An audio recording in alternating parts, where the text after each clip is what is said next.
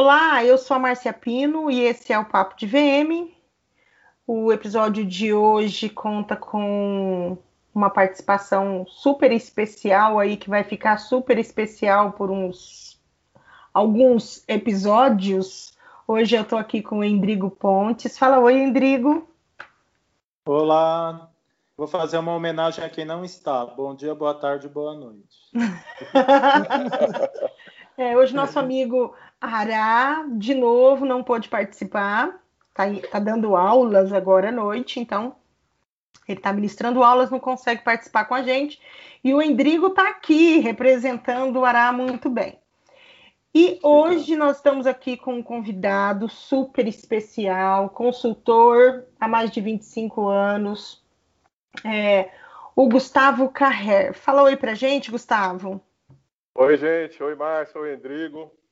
Olá, olá. E o Gustavo vai falar com a... vai falar, né? Qual que é o nosso, como é que é o nome do nosso episódio hoje, Endrigo? Nossa, mas nem pensei no nome. Você falar isso, não sei. É isso que eu falo, não vou falar que você não sabe. São tecnologias tecnologia. para o varejo. Tecnologias, tecnologias para o varejo. Para o varejo. Isso. Boa, boa. E, e para falar desse assunto, então, ninguém melhor do que o Gustavo Carré, 25 anos de carreira. É, hoje, especialmente, ele vem falar um pouco. Não, eu vou deixar ele se apresentar e ele falar o que, que ele veio falar aqui. Tem as perguntas de sempre. Então, Gustavo, fala um pouco de você, fala um pouco da empresa, fala dar uma explicada geral aqui sobre o que, é o nosso assunto hoje, porque ele é interessante. É, é, é interessante para lojista, né, o, o Endrigo também, né? Tem, super, super, importante e tem tudo a ver com VM. O Gustavo vai dar os insights aí. Exatamente. Legal. Então, Gustavo, assume aí que o podcast é seu. E o Gustavo também tem um podcast, depois ele vai falar pra gente aqui, tá, gente? Legal, gente. Fala aí, Obrigado. Gustavo. Antes de tudo, agradecer o convite. É, eu estou conhecendo a Márcia agora, mas eu conheci o Endrigo há mais de 10 anos, é, quase 20. É ruim ficar falando de tempo, né, Endrigo? Revela a idade. Lembra a idade, né? Não, mas todo mundo sabe que a gente é de idade aqui, ô, ô Gustavo, fica tranquilo. Legal. Eu, eu, eu, eu, como é, você adiantou, eu trabalho na área de varejo há bastante tempo, inicialmente como consultor, né? E, e nesse período longo que eu fui consultor do Sebrae, é, a gente desenvolveu o programa Comércio Varejista é, do Estado de São Paulo. E eu conheci o Endrigo é, quando nós criamos a primeira loja modelo que se tem notícia no Brasil, né? O Endrigo ajudou e ajudou a desenhar, a montar essa loja lá lá atrás, há muito tempo, lá lá no distante 2010, né? Então, é, é, a, a, relação né, com, com, com, o varejo é muito antiga e com o VM é, desde, desde 2006, né, na verdade, quando a gente criou o programa né, e implantou no estado de São Paulo, nas lojas pequenas, né, pequeno varejo, através da rede do Sebrae. Nós chegamos Legal. a ter. Foi, foi, foi fantástico esse projeto. Chegamos a atender 25 mil lojistas no estado Chegamos a ter 500 consultores dando consultorias, adivinha do quê? Visual merchandising e finanças e gestão tal. Mas visual merchandising era, era o nosso carro-chefe, né? Porque é, para começar é, é, conquistar o empresário, se a gente chega falando de estoque, de fluxo de caixa, e o cara vai ter resultado quando fizer a melhor gestão disso daqui a alguns dois, três, às vezes seis meses, e não é um negócio visual, né? É, a gente teve uma, uma estratégia que era começar pelo VM. Então a gente chegava, analisava mais de 25 itens do visual merchandising da loja, né? fazia um diagnóstico, e ele já começava a aplicar as técnicas de VM, e com isso ele já tinha resultado ele já tinha vendas maiores, já tinha cliente elogiando. Depois de conquistá-lo pelo VM, aí eu, aí eu conseguia, sem dúvida nenhuma, oferecer uma consultoria em gestão, em, em finanças, enfim, o VM era a porta é, era o cartão de visita e a porta de entrada para o varejo. E foi que assim bacana. Que, que eu fui seduzido. Enfim, Lojistas eu... ouçam isso. Lojistas ouçam isso, como VM é importante. É, essa, olha, esse, esse, projeto da loja modelo, né, quando que o, a gente depois repetiu ela na feira da BF e em todas as feiras do Sebrae de 2010 para cá, né? Esse projeto ganhou um outro patamar. A gente levou essa loja modelo para cima de uma carreta e andamos pelo, pelo estado de São Paulo com duas carretas ao longo de todo o ano de 2013 e 2014, com Copa do Mundo, inclusive, e 2015 até meados de 2016. Pra vocês terem uma ideia, foram mais de 300 cidades, quase metade do estado né, de São Paulo foi atendido, né? É, algumas, lógico que nessas 300, algumas se repetiram, acho que cidades únicas devem ter chegado a, a 190, mais ou menos, levando conhecimento em visual merchandising, né, para vocês verem a importância que é o tema. Mas eu estou aqui para falar de tecnologia, eu já é, deixei o Sebrae há bastante tempo, desde do, de meados de 2018, e, e estou na Gunebo, é, uhum. trabalhando exatamente no desenvolvimento do quê? De tecnologia para o varejo. Eu sou gerente de desenvolvimento de negócio da Gunebo, que é uma empresa é, sueca, muito conhecida pelos sistemas de proteção eletrônica, né, que são aquelas antenas que existem na, na, nas entradas das lojas, né, que funcionam junto com aquelas etiquetas que disparam numa tentativa de furto, né?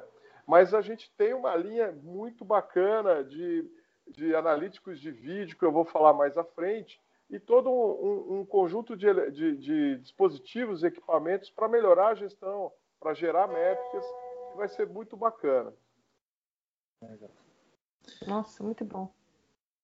Legal, gente. E, e, e fala um pouquinho mais de você para nós. Fala do seu ah, podcast, cadê? Ah, então, gente. É... Não é para esconder é que, que são muitos projetos aqui. Ele ah, Ele tem muitos então, projetos, por isso. É, é, que a gente ainda está engatinhando no mundo do podcast, ao contrário de vocês que têm aí já mais de 60 no ar. Nosso podcast chama PDV, por dentro do varejo. Também está na mesma plataforma, é, nas plataformas que o, o, Papo de VM, né? Uhum. É, Spotify e tal. E a gente tem uma pegada de tecnologia. Do mesmo jeito que vocês têm é, o, o, o, central, o, o tema central, né? Vou dizer o tema central, mas a, a orientação é, é, é sempre visual merchandising, é loja tal. O nosso tem uma orientação tecnológica.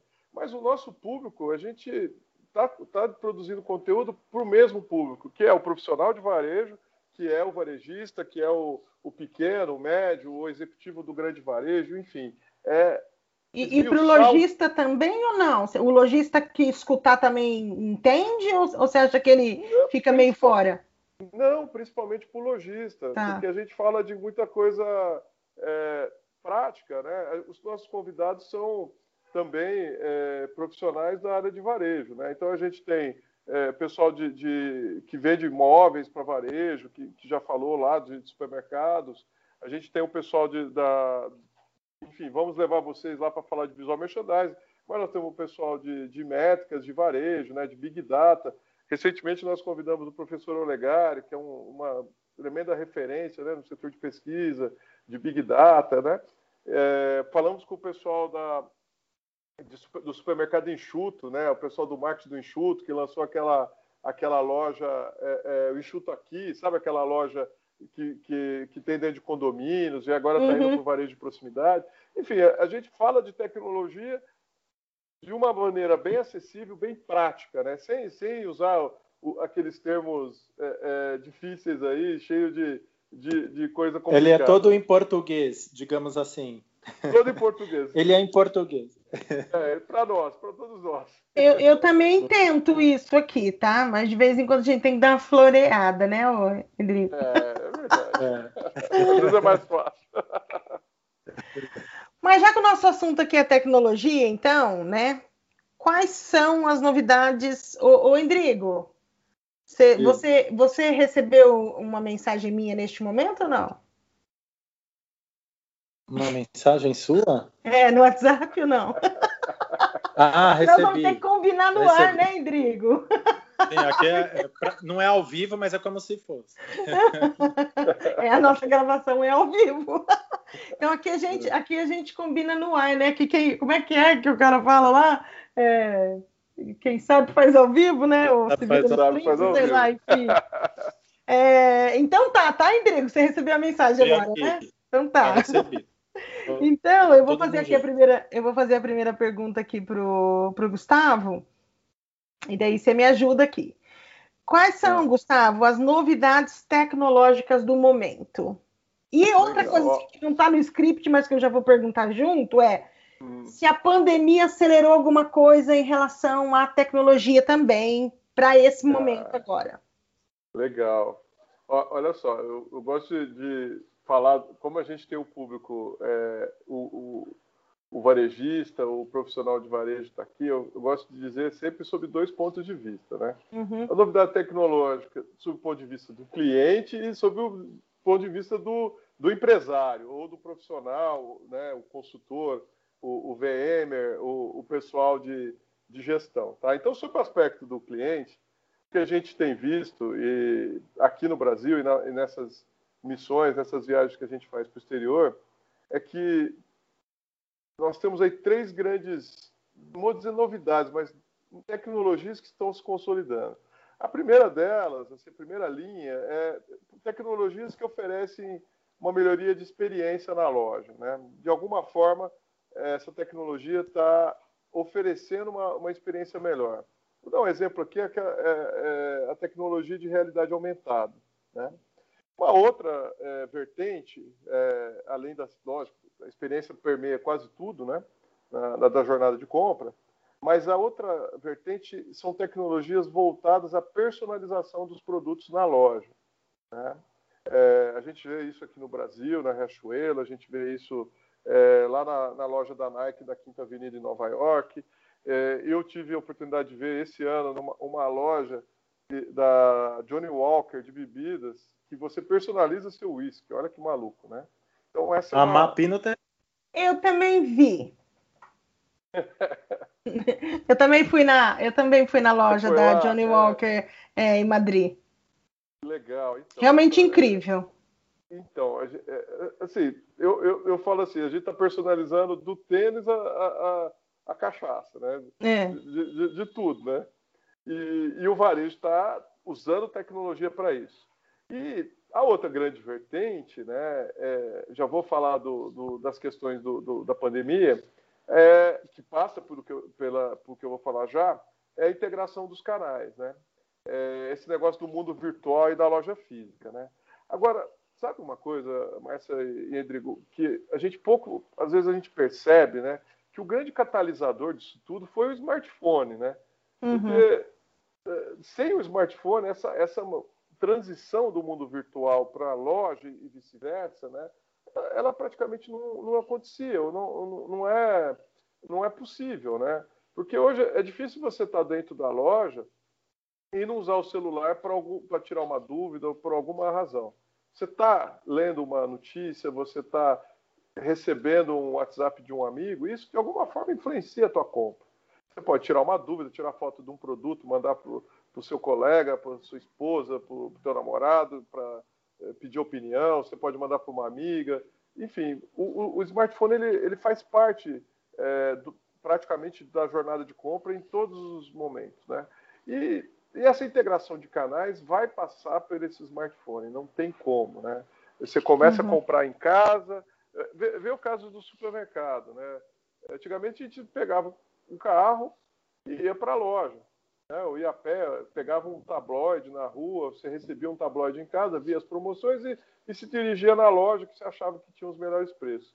Hoje você pega o celular, abre o, o app e destrava o, os descontos que você vai naquele programa de fidelidade da loja A ou da loja B, né? Uhum. E, e, é engraçado esse negócio de fidelidade, que todo mundo tem, é fiel a todos, né? Que todo mundo tem o da, do, do GPA. todos os aplicativos. Exatamente, né? E aí, é, a quarta grande linha que eu vejo, né, além da experiência, personalização e a integração dos canais, e olha, eu estou me esforçando para não usar o termo omnichannel, tá? É o, a, a, a, questão do. Ó, agora eu vou soltar uma aqui, hein? Hum. Touchless, né? Uhum. Que é, é, é, é, você evitar o toque, né? Você de alguma forma fazer a sua jornada de compra com o mínimo possível de contato, né? contato com produtos, superfícies, pessoas, né? Uhum. E isso a tecnologia está tá avançando bastante, né? É, eu sei que aqui no Brasil há uma controvérsia sobre essa tecnologia. É, acabou de sair uma lei, né? Acabou de, de iniciar, em, entrar em vigor uma lei que é a LGPD e é o uso da reconhecimento facial. Esse é um tremendo de um avanço, né? E ele é, em definitivo, a forma de você evitar o contato, né? Se reconhece teu rosto, né? No momento de pagamento, no momento de fazer um check-in, enfim, é, não há, né? A melhor forma de você evitar o toque, né?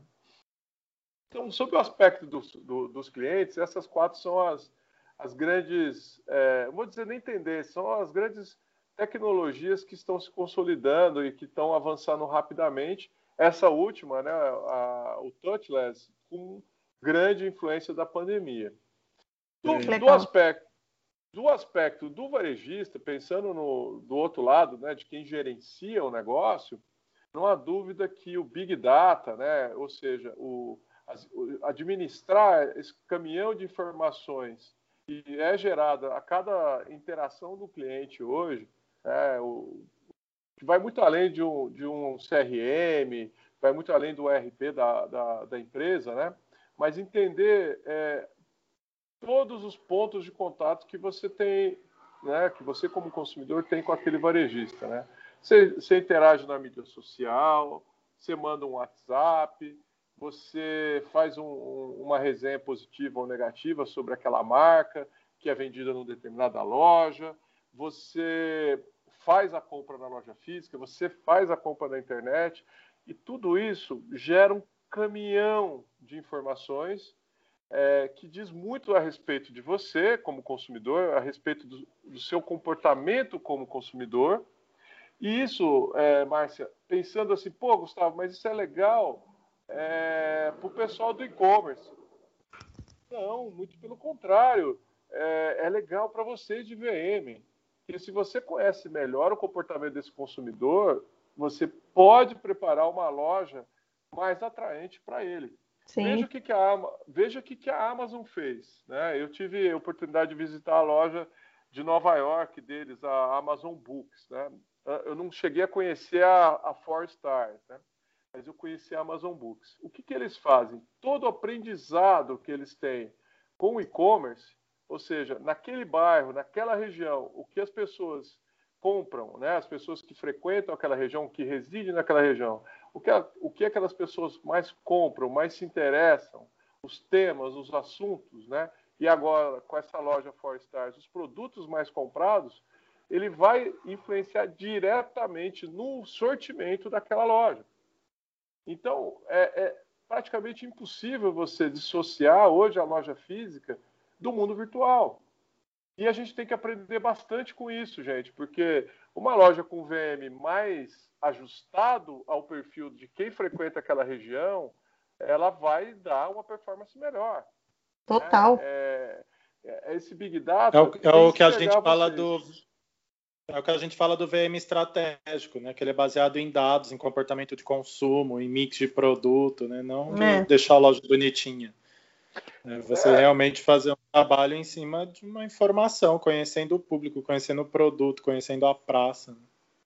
É, e, e veja, é, pensando é, é, de maneira estratégica, como o Rodrigo falou, eu tenho lojas em. Vamos falar da cidade de São Paulo. Eu tenho uma loja é, na Zona Leste, vamos falar que a gente tem ali em, no Tatuapé, e você tem uma loja na Zona Leste também, no Anália Franco. É, fala, pô, é tudo é Zona Leste? Cara, mas existe uma, uma diferença enorme do comportamento, do interesse e daquilo que faz é, o cliente comprar, ou seja, que, os gatilhos de compra que você vai usar na hora de pensar o visual merchandising de uma loja do Tatuapé, de uma loja do Anália Franco. Completamente é diferente. diferente. Né? É então, e, e, a gente está falando do mesmo bairro.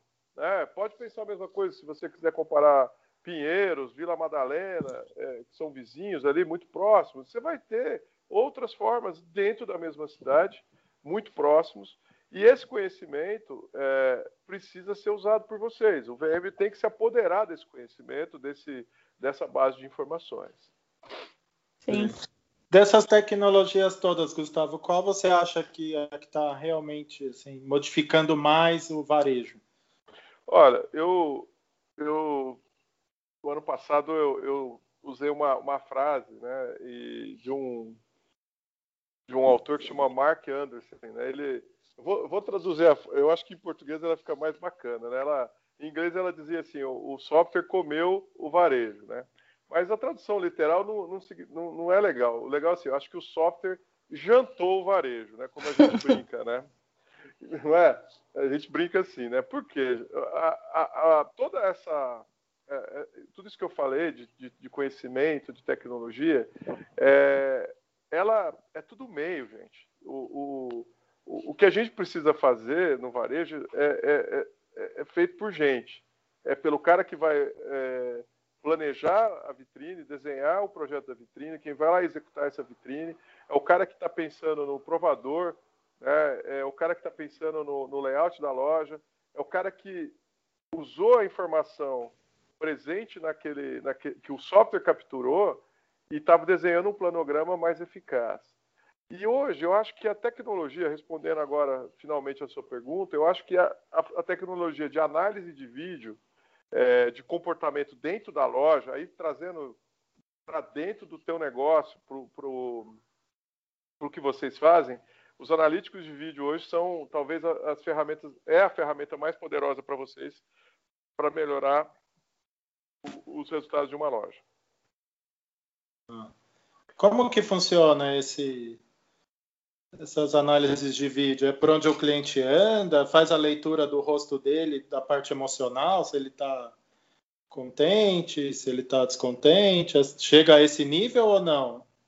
Chega, viu? Pode chegar a esse nível, mas eu, eu, eu o, o, o, anal... o a gente, o pessoal fala muito de heat map, né? Um monte de, de coisas assim visualmente muito bacanas, né?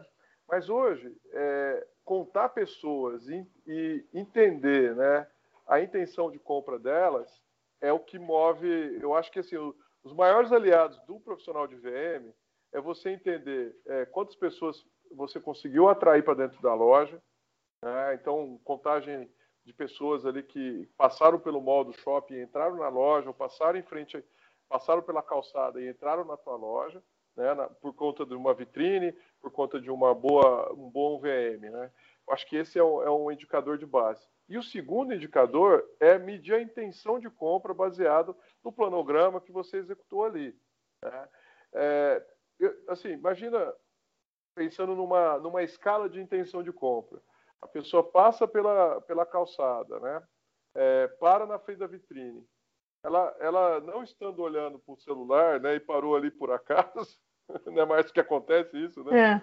É. Ela estando é. olhando para a tua vitrine, você começou a desenhar uma intenção de compra. Ela entrou para dentro da loja, você atraiu, né? A gente quer lá no final uma conversão. Você, essa pessoa andou pela loja, por onde ela andou? Ela permaneceu mais tempo ela tocou nos produtos, a intenção de compra, pensando num gráfico, ela vai subindo. Ela levou essa roupa para o provador, a intenção de compra está apitando. Passou no caixa, comprou, converteu. Então, você imagina, se você conseguir mapear todas essa, toda essa jornada, quantas pessoas passam na rua, quantas entram, quantas foram até o provador A, quantas foram até a, a exposição do lado esquerdo ou do lado direito, ou quantos ficaram na marca X ou na marca Y, né?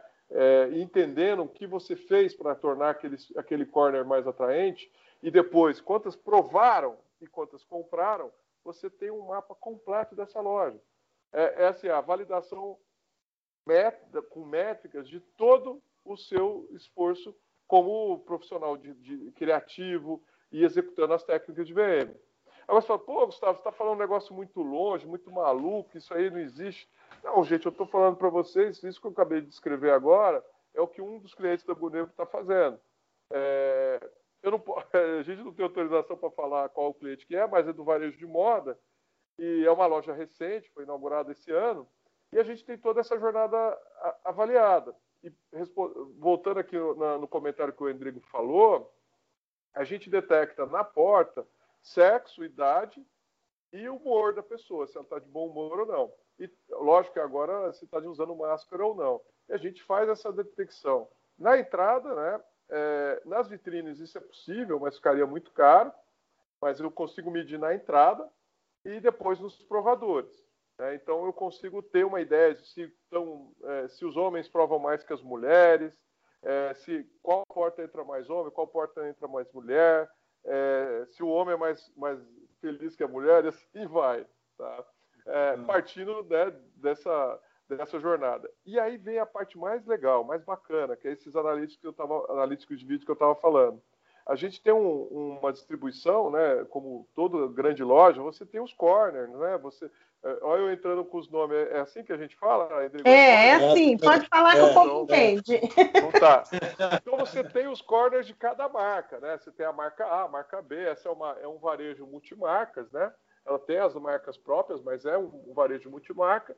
E você tem, assim, por intuição, né, né, Endrigo, ou por histórico, você sabe uma determinada região da loja, ela vende mais, né? Por, pela facilidade de acesso, por estar no fluxo. Mas a gente conhece também, é, por experiência, que algumas marcas são destino na loja, quer dizer, algumas marcas puxam o cliente para aquele ponto, não é? Então, essas métricas Sim. que eu estou dizendo que os nossos equipamentos fazem hoje, eu consigo é, medir claramente isso. Por exemplo, eu consigo é, dizer para você, ó, essa marca ela é destino, porque ela atrai, independente de onde, de onde ela está. Esse corner, eu tive uma, uma, uma, intenção de compra maior do que esse outro corner, mesmo que esse outro este, ele está numa posição mais é, privilegiada da loja. Né? E assim, é, outra coisa que eu consigo medir, quantas pessoas entram na loja, quantas provam um calçado e quantas provam uma roupa. Imagina isso para é, você avaliar, por exemplo, uma campanha, um, uma, uma decoração, uma ação de VM, o quanto que isso é, é poderoso. Mas Até você, o mix, né? É, o, o, Sim, o, sortimento, lógico. Ô, Gustavo, mas assim, né? Vamos falar aí no. Você conhece o nosso termo Silvinha Modas, não? Não, não conheço. Não. Silvinha Modas é essas lojas de bairro. Uhum. A senhorinha abriu a loja lá no bairro dela, uma lojinha pequena, loja de bairro. Gustavo, isso é impossível para esses pequenos, né? Ô, ô Márcia, o conceito é o mesmo. Eu trabalho. Mas e o custo? Em termos de custo? Vou te explicar. O conceito é o mesmo. O que vai mudar é a tecnologia. Tá? Eu te falei desse programa, né? Uhum. Comércio varejista chegou a 25 mil lojas no, no, no estado de São Paulo. É impossível, é, provavelmente menos de 1% dessas lojas teriam recurso para instalar uma câmera inteligente como essa. Né? Uhum. Né? Mas o conceito está ali. É, eu apliquei, e no nosso material na, na época, eu tinha um, um, uma. Um, eu tenho isso até hoje, depois eu compartilho com vocês. Eu até pedi para minha esposa, que é designer gráfico, fazer um, um visual bonitinho, né? Que é o que? É um mapa de pessoas, um mapa de quantas pessoas entram. Não dá para ter um sensor na porta, você conta, você conta quantas pessoas entram na tua loja. Provavelmente é, o fluxo é menor do que uma grande loja, você não vai ter dificuldade de fazer é, risquinho numa, num, num mapinha. Entra uhum. um homem, faz um risquinho do lado do homem. Entrou mulher, coloca um risquinho do lado da mulher. Tem lá das 9 às 10, das 10 às 11, assim vai. É um mapa que fica na mesa do caixa. Entrou uma pessoa, você conta. Entrou pessoa acompanhada é, de filho, coloca lá, tem uma criança na loja. E assim você consegue ter facilmente a taxa de conversão na loja. Você não consegue, é, por exemplo, ter isso automatizado, mas você consegue ter o mesmo dado proporcional ao teu negócio. Então a, a Silvinha Modas, ela tem condição de usar o conceito, a ideia e validar as práticas que ela tem. Pô, eu fiz uma vitrine e entrou 50. Eu mudei a vitrine e coloquei, eu coloquei o masculino do lado direito e o feminino. Eu inverti, pus só feminino, entrou mais gente na minha loja.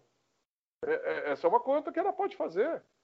Ela não precisa de uma câmera sofisticada para descobrir. é, que é, botar só vitrine feminina é melhor do que botar uma vitrine mista. Ou o inverso, né? Uhum. É, entende? É, o que a gente não pode é ficar no achismo, né, Marcelo? É, temos instrumento, temos hoje instrumentos né, simples, né?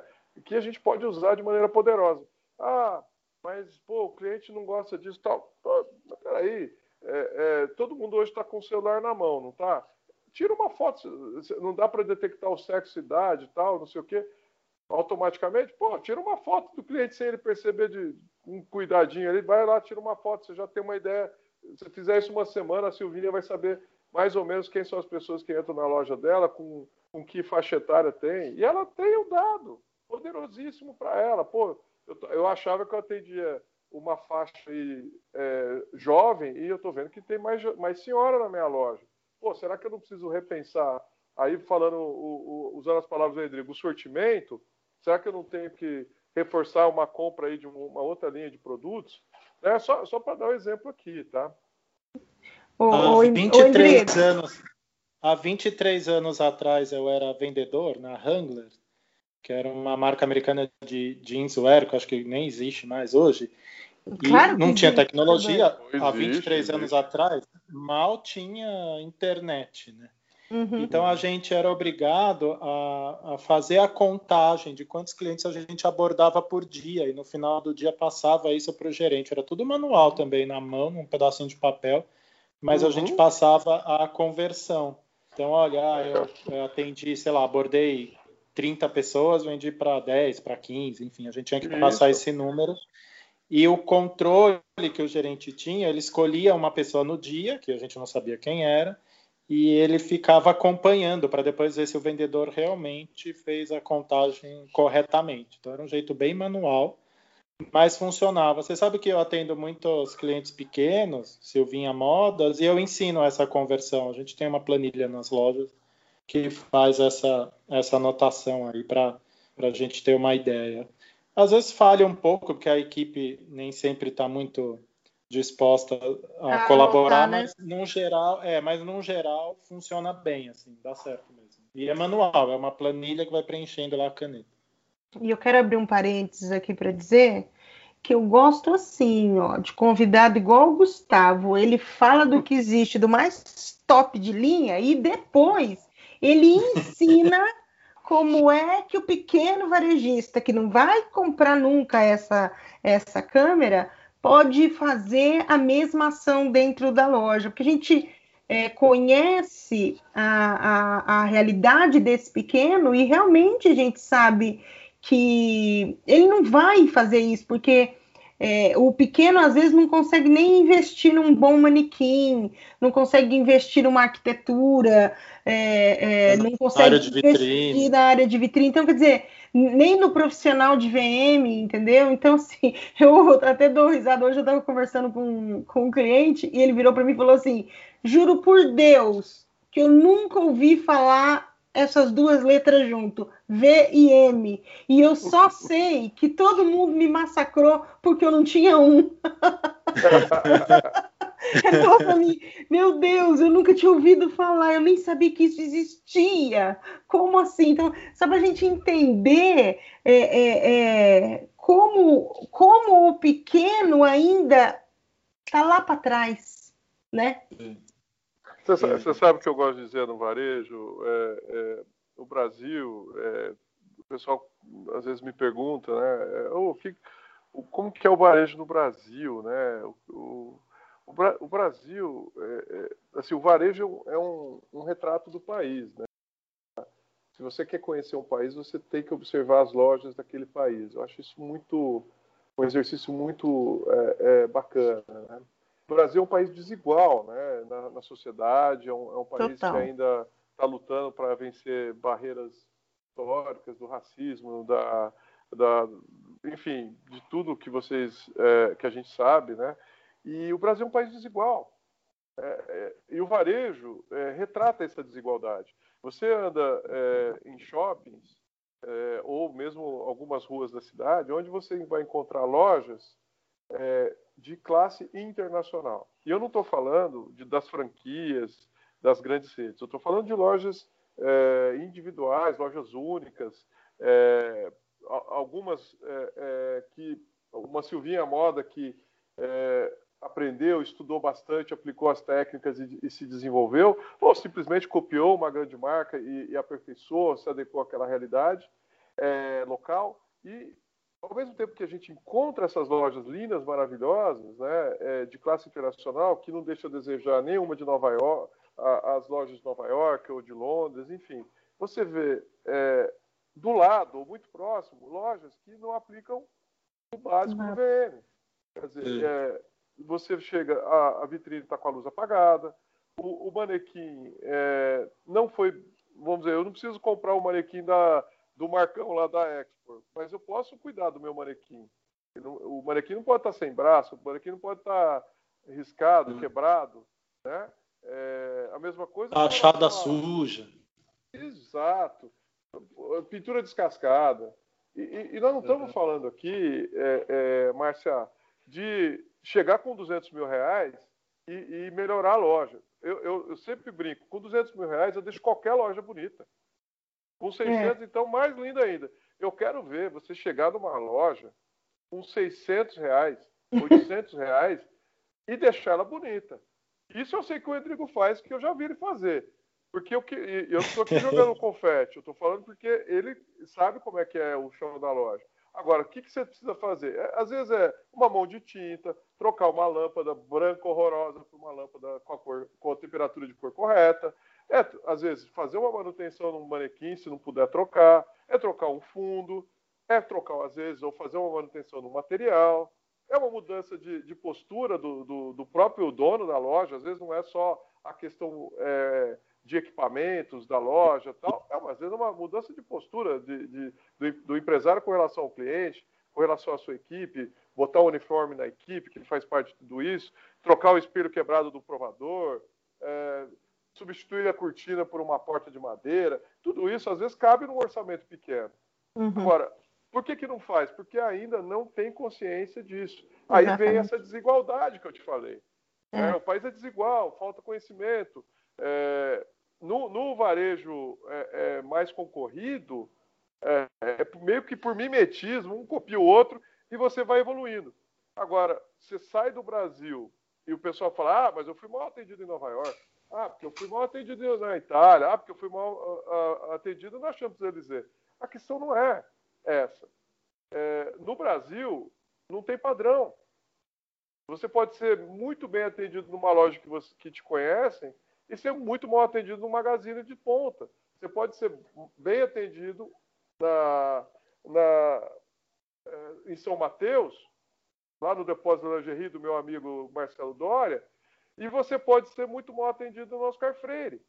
Porque os caras não têm padrão de gestão, não tem padrão. Uhum. É, é, o varejo não tem padrão aqui. É desigual. Né?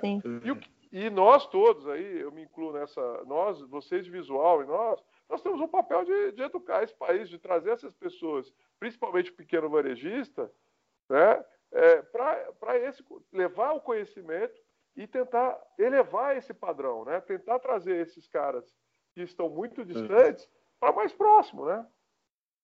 O que eu falo para os lojistas pequenos é assim: olha, não tem dinheiro para fazer tudo, vamos fazendo aos poucos. Vamos fazer um planejamento. Começar, né? O que, que a gente vai fazer? É, começa. Começa, faz uma coisa hoje, outro mês que vem, melhora outra coisinha ali, vender um pouco mais, faz uma outra, uma outra modificação e aos poucos vai, vai mudando e a loja vai crescendo, automaticamente vai vendendo mais, enfim, é um processo em cadeia. Né? Agora sim, Gustavo, essas tecnologias todas que você está comentando, eu tenho a impressão que sempre é, são baseadas em coletar dados de alguma maneira, né? E para a experiência de compra, que se fala tanto em experiência de compra, você tem visto, vocês têm alguma coisa no, no, ah, eu, olho de eu, vocês? Eu, eu, acho bacana, assim, eu não, é, às vezes a gente está é, usando uma tecnologia, ela está melhorando nossa experiência de consumo e a gente não está percebendo. Eu, eu me lembro do ano 2018, a, assisti a palestra do, do presidente da, da, da Leves, né? lá na NRF em Nova York. JC, lá, não, é, James Curley, acho que é o nome dele. Chegou, chegou de bicicleta. Chegou de bicicleta, essa mesmo. É, e ele falou, no, num determinado momento, né, que a tecnologia é, ela, ela tem que ser muito simples é, para o cliente e isso exige que ela seja sofisticada na retaguarda. Né? É, o cliente não precisa perceber que ela existe. Né? E é assim que é, é por exemplo, quando você faz um mobile, um, um checkout mobile, né? É, isso já existe em várias lojas no Brasil, a gente nem percebe que ali está sendo usada uma tecnologia. A gente acha isso tudo muito natural, né? Eu, você vai numa loja da Eric, tem isso, vai numa Centauro, tem isso. É, tem projetos aí para outros magazines, acho que a Rachuelo está no projeto nessa linha. Enfim, isso é, é usar uma tecnologia para melhorar a experiência de compra. Né? É, não sei se vocês é, é, sabem, mas as duas coisas que, que, os clientes mais odeiam na loja, é, em todas as pesquisas, todo ano a pesquisa é, é, feita e todo ano o top lá em cima, dá, um ano dá 78, outro ano dá 80% a, a, é, de reclamação, da pior experiência, é fila no caixa e ruptura. E nós estamos no século XXI com todas as tecnologias e, e a gente não conseguiu vencer isso. E o mobile, o mobile checkout nada mais é que uma forma de você eliminar a fila do caixa. É, a ruptura, enfim, tem um monte de, de, de, gente discutindo e tentando descobrir formas de evitar, né? É, mas não há dúvida que permeia por esse negócio que a gente falou já no começo do, do omnichannel, né? De você, ah, legal, deu uma ruptura na loja, mas eu não vou deixar de vender porque eu, eu faço um pedido no, no, pela, pelo próprio aplicativo e eu recebo em casa depois, né? É, mas eu acho assim, essas tecnologias, elas têm que, têm que ser muito transparentes a ponto de você nem perceber que usou, né?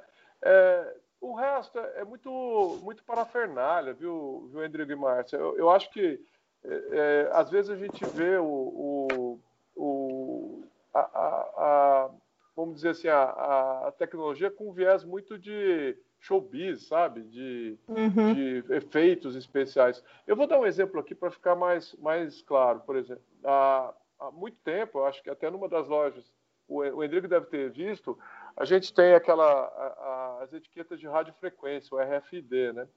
É, você pode pegar uma, uma roupa, entrar num, num, num provador e, e ao, ao, momento que esse provador detectar aquela etiqueta, ele te dá uma sugestão de uma roupa, ele te, enfim, é, porque ele está sabendo que você está lá, descobre o, o, teu sexo, a tua idade, enfim, ele pode te dar um monte de sugestões, né? É, mas essa, esse efeito não paga a conta do RFD. O que paga a conta do RFD é a possibilidade de você fazer inventário todo dia e não, e não ter o problema da ruptura. Porque a ruptura é o que o bicho pega. É, quantas, pensando assim, de uma maneira muito crua, vocês acham que a gente perde mais venda por ruptura ou porque o, a pessoa que entra no caixa não recebeu uma sugestão de um produto que combina? É? Eu acredito que. Eu acho. Pode falar. Eu acho que tem a ver com a ruptura, né? Eu também. Então, é, é mais ou menos por aí, gente. É, tem muita tecnologia é, sendo usada para chamar a atenção tal, mas que se usa muito pouco, né? É, por exemplo, eu, eu acredito, eu gosto muito da realidade aumentada, porque é um negócio simples, assim, sob o aspecto da, da visualização. Ah, você pode você querer se ver com roupa que você não está vestindo, pô, esse negócio é muito bacana você ver em feira. Não, vestir a roupa. Se eu me, me dispus aí na, na loja, eu quero ver a roupa do meu corpo. Você não acha? Eu concordo. É, Nada como tocar no produto. Exatamente, né? Então, se quer fazer realidade aumentada, faz um game, faz uma coisa divertida, faz o pessoal.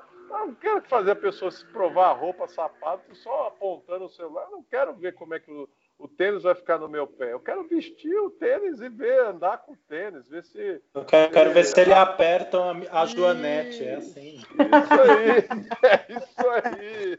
É isso aí. Né? Ele aperta a Joanete ou não? Deixa eu pôr no pé para saber. É verdade, é isso aí, é. gente. O, o Endrigo, é você é. ou sou eu agora? É você. É, mas que número que sou eu? Seis.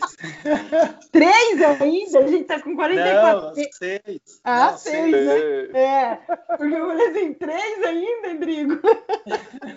É porque o, o, a gente tinha uma pergunta aqui, mas o Gustavo meio que respondeu já, já né? É, então é, a, gente, a gente pulou ela aqui no coisa. Eu falei, meu Deus, será que o Rodrigo se ligou? Mas tá bom. Então, Ô, ô, Gustavo, uh, as empresas em geral incluem o profissional de VM ou pensam no VM, né, quando vão fazer a escolha de uma tecnologia? É, é uma Márcio, tecnologia a ser utilizada, resultado de dados e, e insights que são alcançados. Ô, Márcia, eu tenho uma boa notícia para dar para vocês. Eu acho que cada vez mais o VM está sendo convidado, tá? Hum. É, eu acho que primeiro, assim, as, principalmente as, as redes é, maiores, as, as, franquias, as, mesmo as redes pequenas que já têm um, um, um pessoal especializado, o, é, o, pessoal de VM, né, próprio, uhum. né, é, ou tem uma consultoria de VM atuando, o pessoal tem sido convidado. Eu posso dar dois exemplos de dois clientes que a gente atua, é, que a gente lida diária, diretamente com a equipe de VM e eles têm é, um papel muito importante. É, é, o caso da Magalu, né? Eu estou falando do segmento de eletroeletrônicos, né? Uhum. E principalmente na área de, de, de, exposição de celulares, que a gente tem um, uma solução para isso, né? Que passa um vídeo, né? Esse vídeo ele compõe o visual merchandising da mesa, além da própria é, do, dos cadeados, que a gente chama de cadeados eletrônicos, que permitem que você tenha uma experimentação do, do, do, aparelho, e isso é VM na veia, né? Você é, desenhar uma maneira de, durante a jornada de compra, a pessoa poder experimentar um, um smartphone faz parte do VM, né? Uhum. É, você tem planograma de mesa, de celulares, enfim, a Magalu tem isso muito forte. E a gente trabalha diretamente com a equipe de VM é, da rede. Que legal. E a Centauro também, né? A Centauro, a, o pessoal de VM está muito envolvido com os projetos e, e e exatamente por eles trabalharem, trabalharem com várias marcas, né? E, e, agora hoje, esse ano, né? O final do ano passado, eu não lembro, eles, eles, adquiriram a Nike no Brasil, né? A distribuição e a operação das lojas Nike no Brasil, mais ainda, né? Porque eles, eles têm uma, um, além das marcas próprias da, da, da Centauro, eles têm a marca Nike para zelar também, né? Então, é, é uhum. cada vez mais o pessoal de VM está sendo envolvido e há um entendimento é, muito é, latente de como o VM influencia na, na performance da loja. E, e, quando eu falo performance, o, o Márcio, não pensa que é só venda, não. É, é, muito mais do que venda, porque já se pensa hoje o VM, o planograma, baseado em margens também. Então, uhum. não, é, não é só vender mais, é vender o produto que uma margem melhor. Então, às vezes você é, a gente discute, por exemplo, o planograma de, de, de loja, né? Você, lógico que você tem que ter uma, uma, uma questão da, da, das cores, enfim, você tem toda o, o, a estética. Um, né? estético, é. Você tem toda a visão estética, né? Mas é, você tem que entender também qual, quais daqueles itens são, são é, itens com melhor margem para você enfatizar aqueles itens, né? Entre, por exemplo, o casual e o, e o que não é casual, aquilo que é uma compra complementar, o cross-selling, tudo isso, né? É, constitui a, a, a, formação da margem. E hoje existe uma consciência muito grande da, da, do pessoal de, de é, do, dessas grandes redes de como o visual merchandising pode é, tornar uma, uma loja mais lucrativa aplicando as suas técnicas de maneira é, estratégica, usando a palavra do Indigo. É, a, a, gente, a gente bate na, na tecla de que o VM não é só estética, né? Ele é uma estética, mas tem que estar aliado a uma estratégia. Eu, a gente, eu, o Endrigo, nós somos defensores desse, dessa máxima aí, porque a gente vê alguns profissionais entrando no mercado é, apresentando só uma estética e achando que está fazendo, sabe? E, e, isso prejudica, no final, o lojista.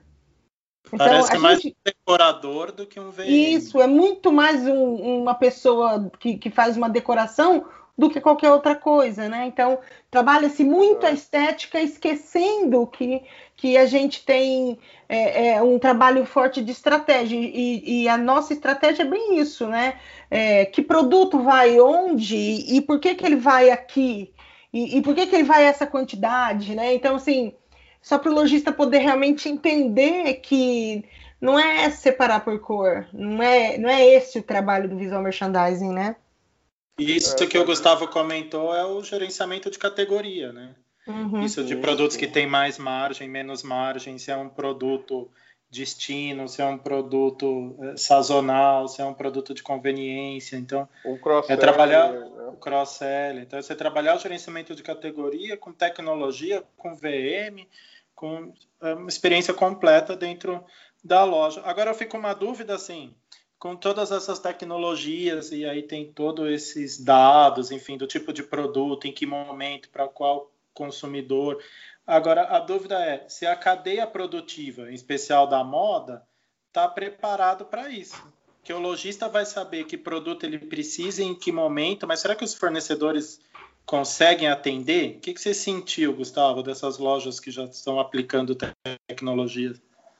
Então, eu, eu acho, Rodrigo, é, essa pergunta é muito bacana porque ela, ela vai amarrar um pouquinho uma outra que a Márcia me, me fez no começo sobre a pandemia, enfim, é, o que, que ela acelerou, né?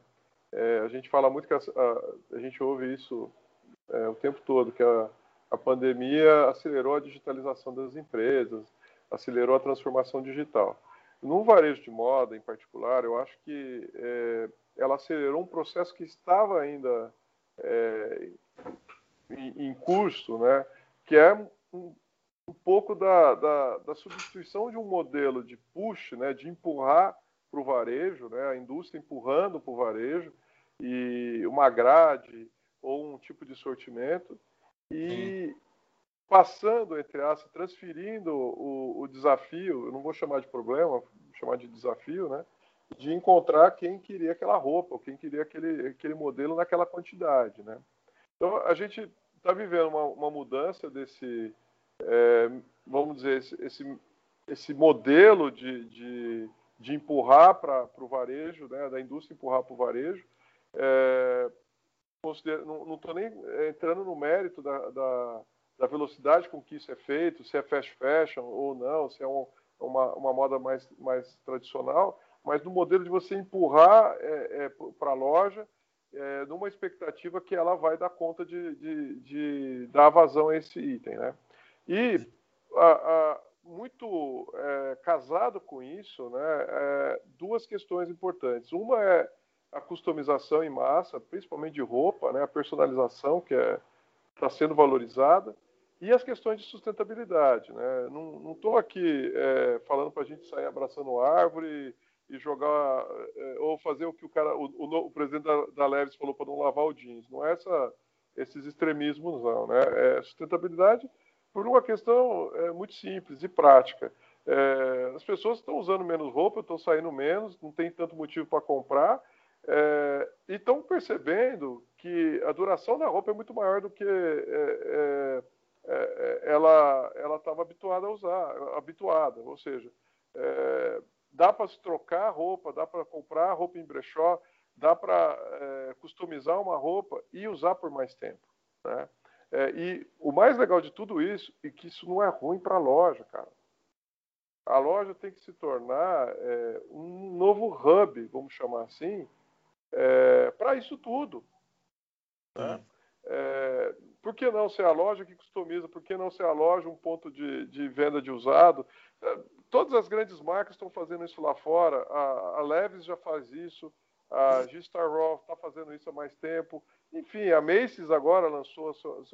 Por que, que isso é, é, tem que ser um outro negócio? Não, gente, eu vendo moda. Eu vendo moda nova, eu vendo moda industrial, eu vendo moda customizada. Né? A, a, a, loja é o ponto. Né? É um ponto de experiência, né? Acho que tem que pensar assim de experiência, de relacionamento com a marca, uhum. de relacionamento com o lojista. E vocês é, vão viver esse grande desafio né?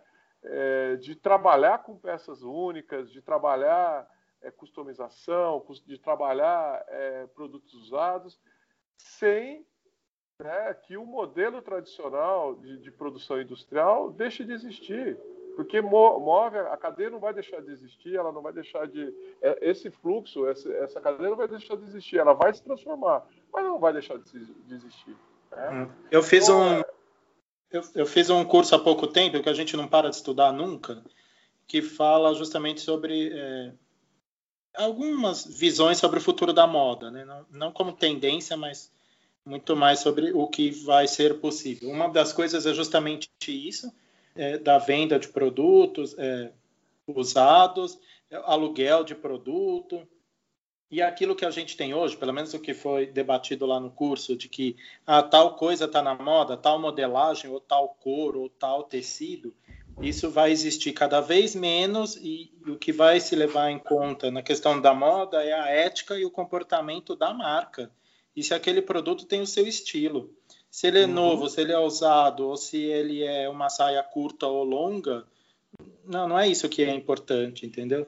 Que a moda ditava muito isso no passado, né? Ah, agora está na moda a saia longa, agora está na moda a saia mídia, agora está na moda o jeans de tal modelagem. Então, não, cada vez menos isso e cada vez mais é, se a marca age eticamente, qual é o comportamento, qual é o estilo que está oferecendo para o consumidor, muito mais baseado nesse comportamento.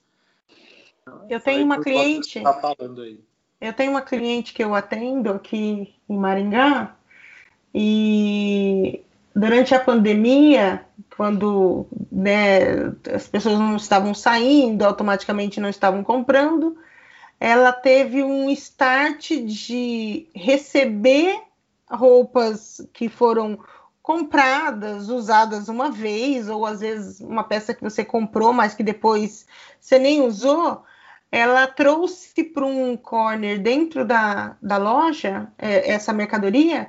Então a cliente ia, ela mandava lavar a roupa, colocava uma, coloca uma etiqueta na roupa, conta um pouco da história dessa roupa. Essa roupa foi comprada em tal época, usada uma vez, ou essa peça foi comprada, nunca foi usada, mas é uma peça de segunda mão e que fica num armário, né, num, num, espaço dentro da loja chamado de moda consciente.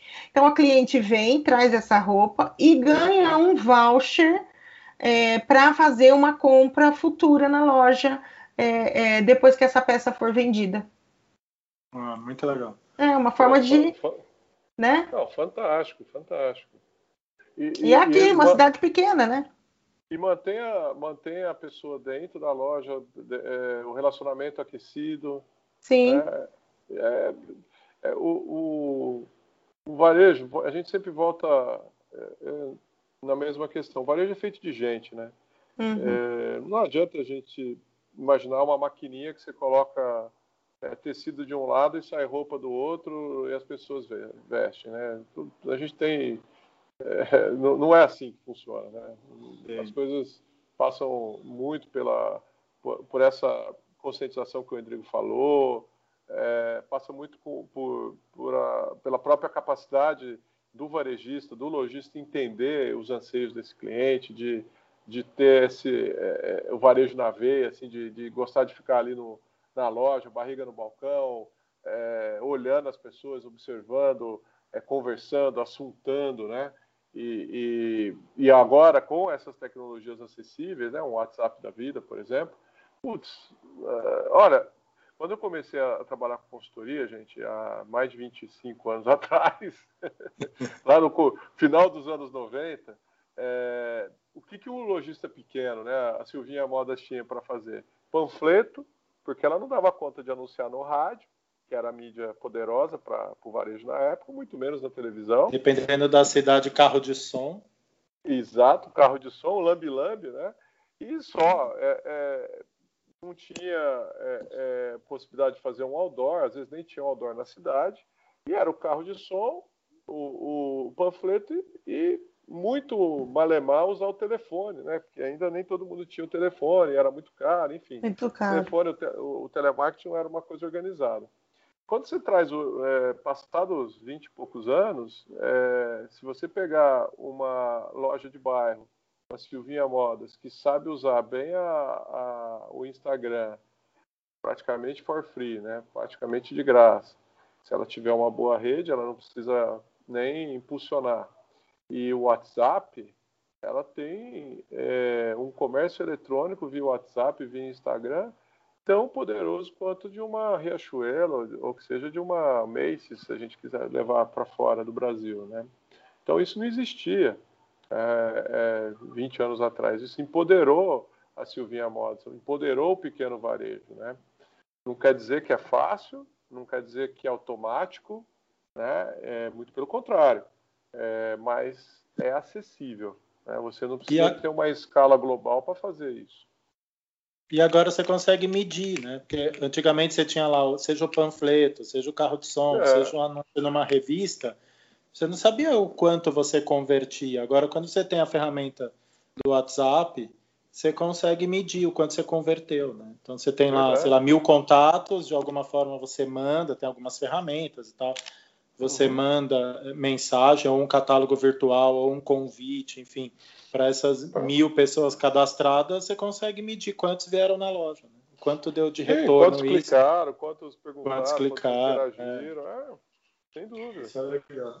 Ô, ô, Gustavo, uma, uma curiosidade minha. Onde, onde que a tecnologia busca inspiração para desenvolvimento de, de, de né, novas? Onde que a tecnologia busca inspiração para desenvolvimento de novas tecnologias? onde a nossa empresa busca essa inspiração, quer dizer. É. Entendi. É, olha, é, a Gunebo é uma empresa global, né? A gente está em mais de 30 países e e lógico que existe um, um é, vamos dizer assim, uma cooperação é, em alguns projetos, né, que são transnacionais, né, quando é possível fazer isso, né, porque é, os custos são muito diferentes na Europa, nos Estados Unidos, ou seja no México, onde a gente tem base também, ou na Ásia, né. Mas o, o, essa inspiração vem daí, né, em, em, numa, numa medida é, menor, né? Mas ela vem também daí. E eu acho que assim, a, a principal fonte é, é, são essas feiras internacionais, né? Como as que a gente citou aqui, a NRF, que acontece nos Estados Unidos, e a Euroshop, que a gente tem a cada três anos, né?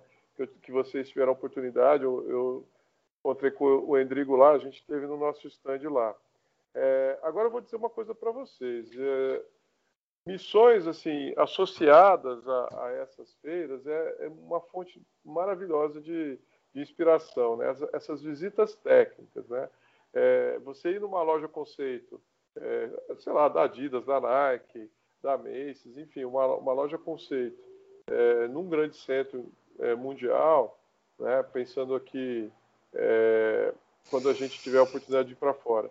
E as lojas conceitos aqui no Brasil, como por exemplo a Riachuelo da, da, da Oscar Freire, a Riachuelo do Shopping Morumbi, a, a Enig do Shopping Morumbi, é, enfim, as lojas conceitos também, as flagships, a Centauro agora da Paulista, é, essas lojas conceito no Brasil, essas flagships aqui do Brasil, para quem não tem oportunidade ou está buscando uma referência mais próxima da, do Brasil, e essas visitas técnicas, né, nessas lojas lá fora, né, trazem assim um, um caminhão de ideias, um, um monte de, de, de, de, experiências né, que vai é, nos, cabe, nos dar os insights, né?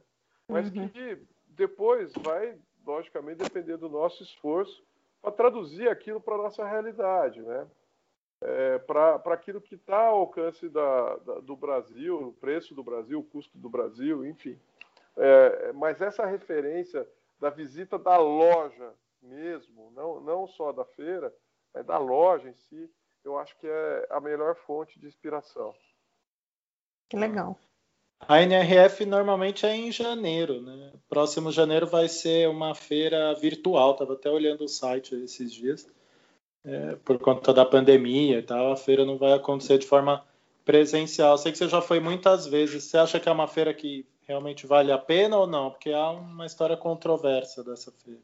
É, eu, eu, eu tenho, eu não só fui é, no, na última década em, em várias, é, como levei empresários em missões é, ao longo dos últimos anos. Né? Na década é, que está encerrando agora, né, eu fui, eu levei oito missões, oito vezes, né, oito, oito das idas, das viagens minhas para a NRF foi com, com empresários, né, de 2012 para cá, né, e a gente planejava tal, e, e essa pergunta é muito importante porque a gente tem que alinhar as expectativas, né? entender o que, que é a NRF, a diferença, por exemplo, de uma NRF de uma Euroshop. Né? Então, é, em linhas muito simples, ó, a NRF é um congresso que tem uma feira. Né? É, uma tremenda de uma vantagem que você está na, na, meca do varejo, que é Nova York. É, a desvantagem é o frio que é em janeiro, né? Você já, já passou por isso, né, Rodrigo? É muito frio. É, tem época, tem em alguns anos o frio é extremo, né? Com é, nevado. Às vezes não dá para sair do hotel, né? É, às vezes não dá para você andar na rua. Tanta né? neve. Eu cheguei a pegar menos 23 graus, né? Era clima Ai, polar que delícia. lá. Que delícia. Não, nossa, horrível. Eu, eu, não gosto de frio, né? Eu Mas amo. É um congresso, é, o, o, congresso ele, ele, ele, ele fala, a NRF é um congresso, né? então ele fala de tendência, ele, fala, ele olha para frente, né?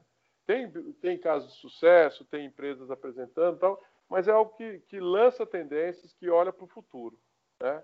E tem uma feira bacana, uma feira que deve estar chegando hoje a 500, 600 expositores, né? A Euroshop é, é, é uma feira muito grande, é uma feira com 3 mil expositores. E o objetivo dela não é lançar tendência, é mostrar o que você pode já fazer hoje. Né? Ela, ela tem até palestras, tem uma parte de conteúdo, mas o que interessa na, na Euroshop é os estandes. São 3 mil expositores. É cinco vezes maior do que uma NRF. Até porque acontece de três em três anos também. Então, a NRF é um congresso que lança tendências, é legal para você se inspirar, ver o que está acontecendo no mundo, e tem uma feira bacana né? é muito mais laboratório, retail, é olhar para frente. E a Euroshop é o que está acontecendo agora no mundo, é aqui e agora. É para comprar, para investir, é isso que está acontecendo, é, é, o revestimento, é a iluminação, é a gôndola, é, é o equipamento que já está pronto para tirar o pedido e levar para a tua loja. Né? Essa, essa é a grande diferença.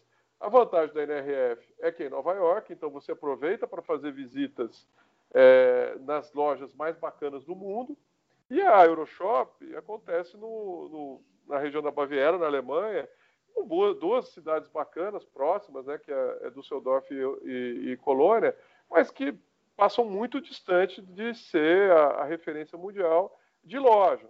É, se você quer ver uma loja bacana, você vai ter que pegar um trem para Berlim, ou, sei lá, estando na Europa, é, Paris, para Londres, Milão, Paris, Madrid, Londres, enfim. Mas é, você não consegue fazer as duas coisas simultaneamente. Em Nova York, você, numa, numa tacada só, só andando de metrô e a pé, você consegue fazer tudo de uma vez.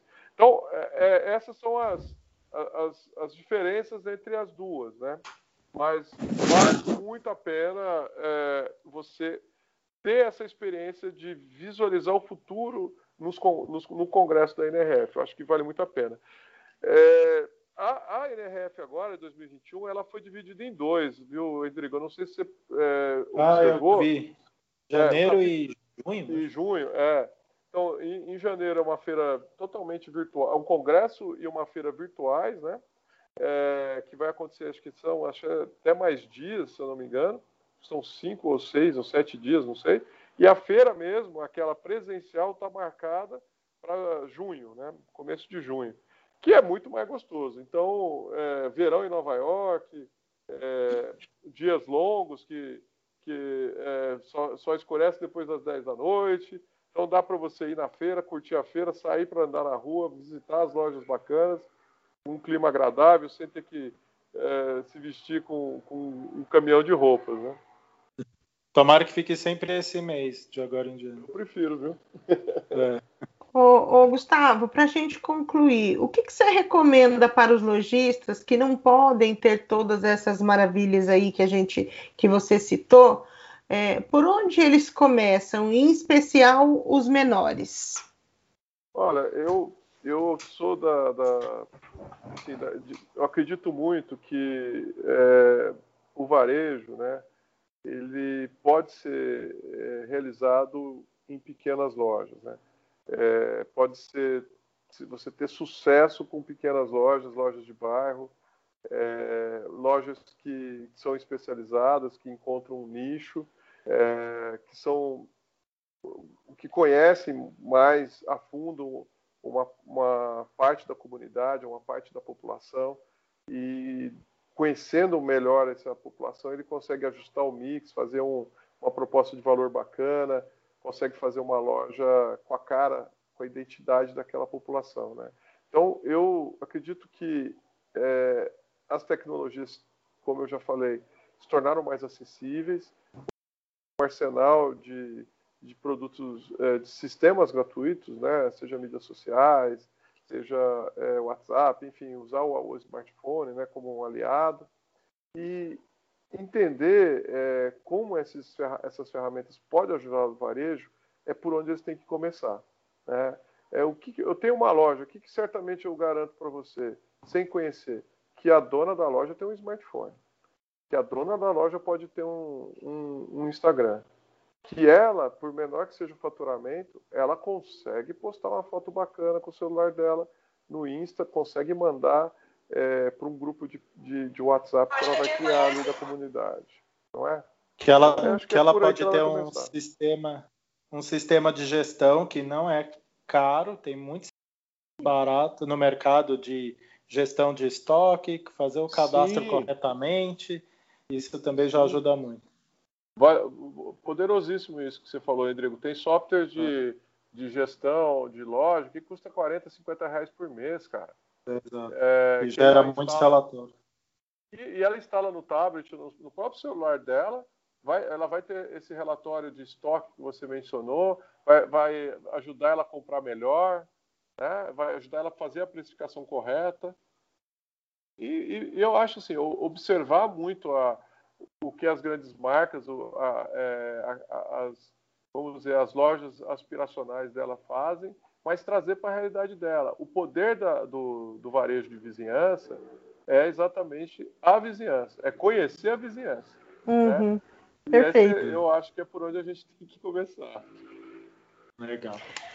Perfeito, né, o Endrigo? A gente quase vai bater palma aí agora. Que foi, ó.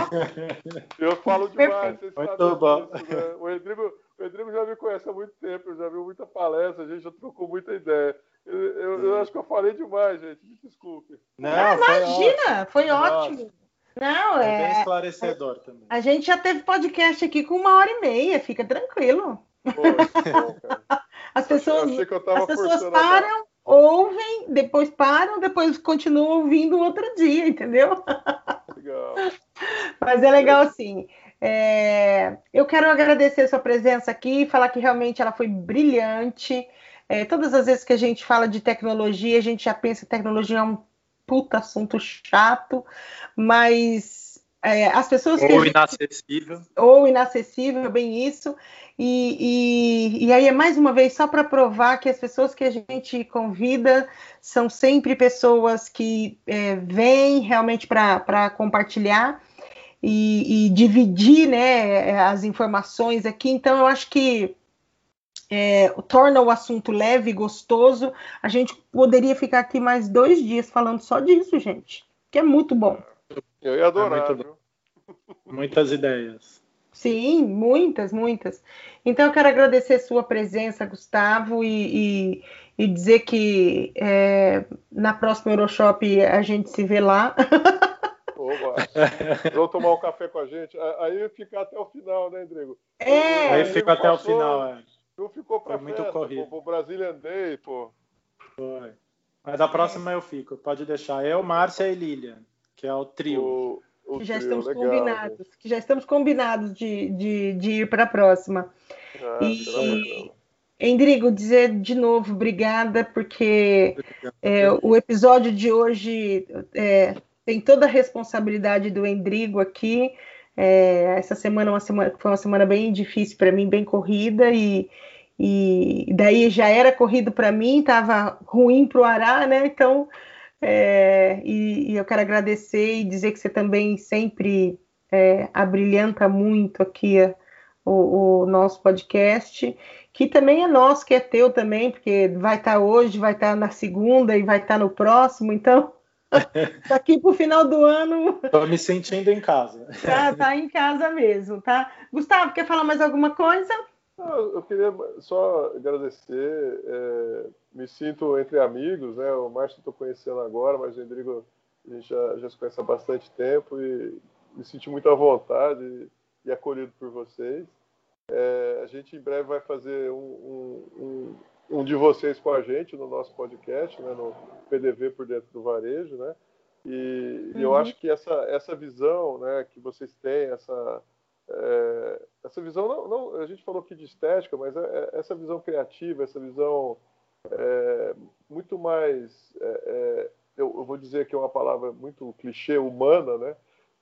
do, do, que acontece ali na loja, eu acho que é, que é fundamental a gente levar isso também para o pessoal de tecnologia. Ah, Obrigado. Legal. A gente agradece de coração, né, Endrigo? Sim, estamos, estamos à disposição. Quer falar mais alguma coisa? Adora falar. Não, só agradecer e dizer, Ará, cadê você? Fez falta. É. Então, gente, é, a gente, esse episódio vai para o ar na próxima segunda-feira, que eu não sei que dia que é, mas a gente vai marcar aqui, a, a gente vai deixar marcado lá o, o Insta da Gunebo, né, o Endrigo? Sim. Né?